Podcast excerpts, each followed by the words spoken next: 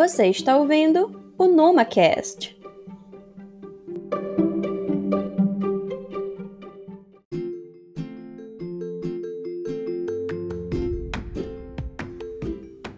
Olá, pessoal! Como vocês estão?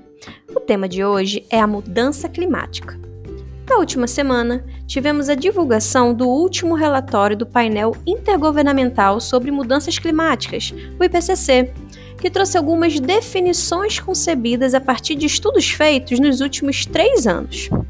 Para criar esse clima, convidamos a doutora em Direito Ambiental Larissa Schmidt. Nossa convidada foi consultora da Comissão Interministerial de Mudança Global do Clima, tendo atuado também como negociadora do governo brasileiro em conferências da ONU e celebração de acordos ambientais internacionais sobre vários temas. O papo de hoje é internacional. Fiquem atentos. Com vocês, Larissa Schmidt.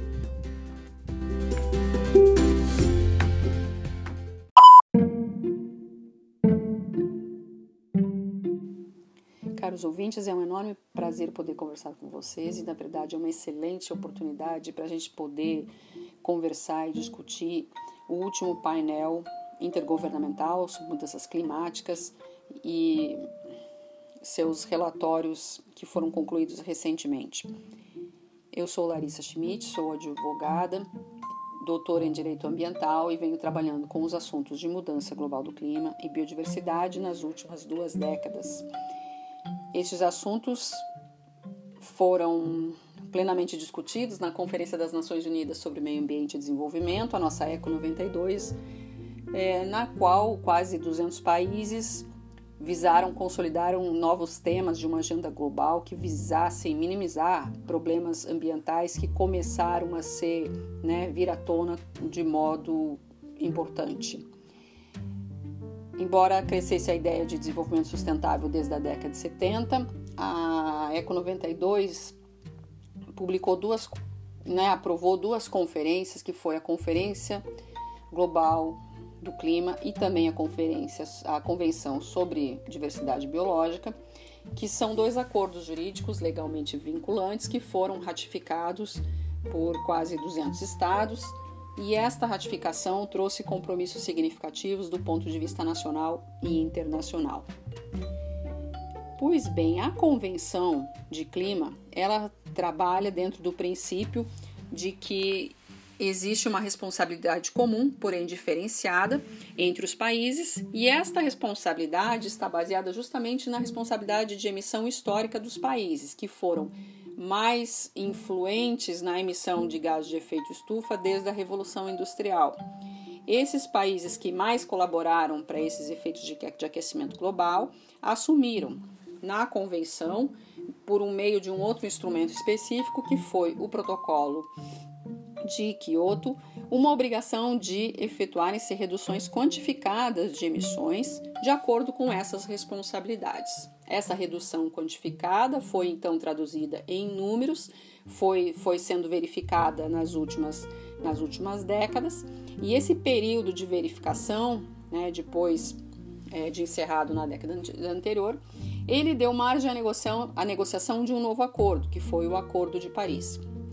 A diferença entre os dois acordos é que o Acordo de Paris trouxe à mesa de negociação, do ponto de vista de assunção de responsabilidades, países como Brasil, China e Índia, que não tinham assumido obrigações quantificadas em Kyoto, mas que aportaram compromissos nacionais no âmbito do Acordo de Paris, na forma de também compartilhar a sua responsabilidade pela emissão de gases de efeito estufa. Os Estados Unidos, como a gente pôde verificar, saiu do Acordo de Paris por ação do ex-presidente Trump e retornou ao acordo por meio do presidente Biden, como sendo essas uma das primeiras medidas que o presidente tomou. Pois bem, esses acordos jurídicos vinculantes internacionais eles utilizam-se de bases científicas que são justamente as revisões científicas realizadas pelo, pelos cientistas, pelos é, responsáveis políticos que estão no âmbito deste painel intergovernamental. Um dos últimos, recentemente, a gente teve a publicação do, dos últimos relatórios do IPCC, principalmente né, o, o, IPCC trabalha com grupos diferenciados, uh, um que trabalha com esta base científica que eu mencionei, um segundo grupo que verifica impactos e, e adaptação, porque nós precisamos verificar justamente como os ecossistemas, a biodiversidade e né, a, a sociedade, as pessoas conseguirão reagir e se adaptar a essas mudanças globais do clima. Um terceiro grupo que aborda opções e, e questões de mitigação, ou seja, redução de emissões ou não emissões, ou substituição né, de uma economia de alto carbono por baixo carbono. E por fim, uma força-tarefa, um quarto grupo, que é uma, uma força-tarefa que trabalha para subsidiar, orientar e emitir diretrizes para os inventários nacionais de emissões. O Brasil utiliza essas orientações desses, desse, dessa força-tarefa e quando tem que reportar as suas emissões, né, percebe-se que há uma característica muito própria do inventário nacional brasileiro, que são as nossas emissões mais significativas, que, que são mais de 70%, e estão vinculadas ao uso da terra. O uso da terra compreende a remoção de vegetação, o plantio, as queimadas e as questões, as questões de criação de, de gado. Na verdade, a gente tem uma dificuldade, uma ótica né, é, bastante perversa com relação a, a, a, esse, a esse cenário, porque assim como no Brasil a gente tem uma, as nossas emissões vinculadas a agentes econômicos e a nossa balança comercial favorável, que é muito forte, né, você tem, por outro lado, justamente por causa desse, desse cenário econômico, uma dificuldade de você fazer uma substituição dessas atividades do ponto de vista de, dos, dos processos industriais econômicos, é uma dificuldade que existe justamente de fazer essa mitigação de emissões reside no fato que a regulação da Convenção de Clima ela acaba por ter que incidir sobre praticamente todas as atividades produtivas e econômicas da humanidade, seja transporte, consumo de, de energia, produção de alimentos, né? e que são a, todos os processos absolutamente né, necessários hoje para a nossa vida diária. Então, esses efeitos que estão sendo indicados hoje pelo, por essa revisão científica do IPCC, eles em geral eles são, né, são quantificados e são medidos pelo aumento da temperatura à base, né, de considerando cada provável possível meio grau de aquecimento global. Então, a ideia hoje é você tentar, né, numa ação climática bastante ambiciosa, limitar entre 2025 a 2044 que a temperatura não ultrapasse a mais de 1,5 grau de aquecimento.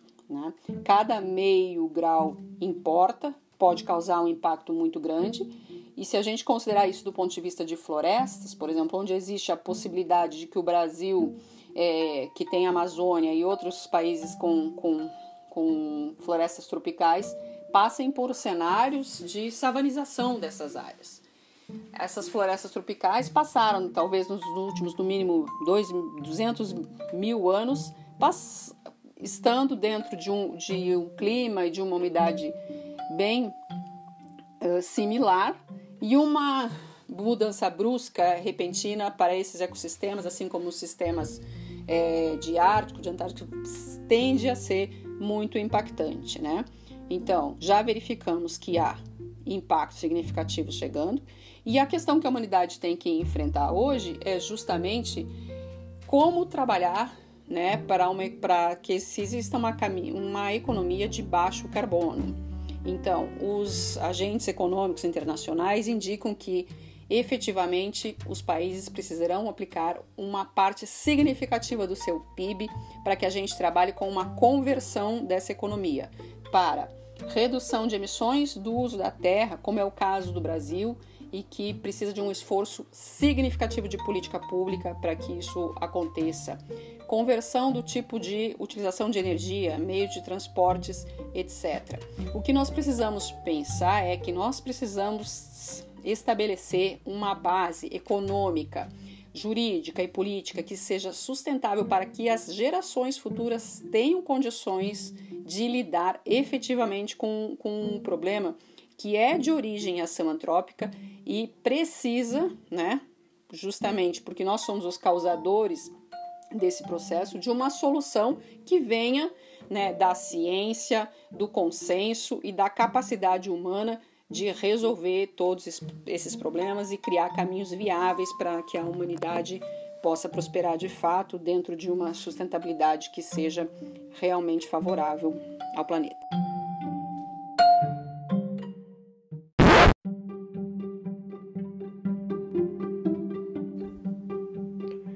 O último relatório trouxe como mensagem principal a irreversibilidade de situações ambientais e a possibilidade de algumas outras, como a savanização de florestas tropicais brasileiras. Isso trouxe à tona a urgência na adoção de estratégias efetivas de combate à mudança do clima. Muito bem pontuado, o Acordo de Paris, assim como alguns protocolos, como o de Kyoto, aqui relembrado, servem para controlar esse cenário climático muito obrigada, Larissa, por nos situar que as estratégias de reversão dessa perspectiva são estratégias políticas, mas com viés econômico, já que precisam reestruturar toda a cadeia produtiva dos países. Não ultrapassar os 1,5 grau até 2044 não é apenas uma meta, que não precisa ser alcançada é uma obrigação na tentativa de manter biodiversidade e qualidade de vida humana. Então é isso, pessoal. Eu sou Fernanda Camilo e aguardo vocês na semana que vem. Cuidem-se, fiquem bem, usem máscara e vacinem-se quando puderem. Um bom final de semana. Um cheiro!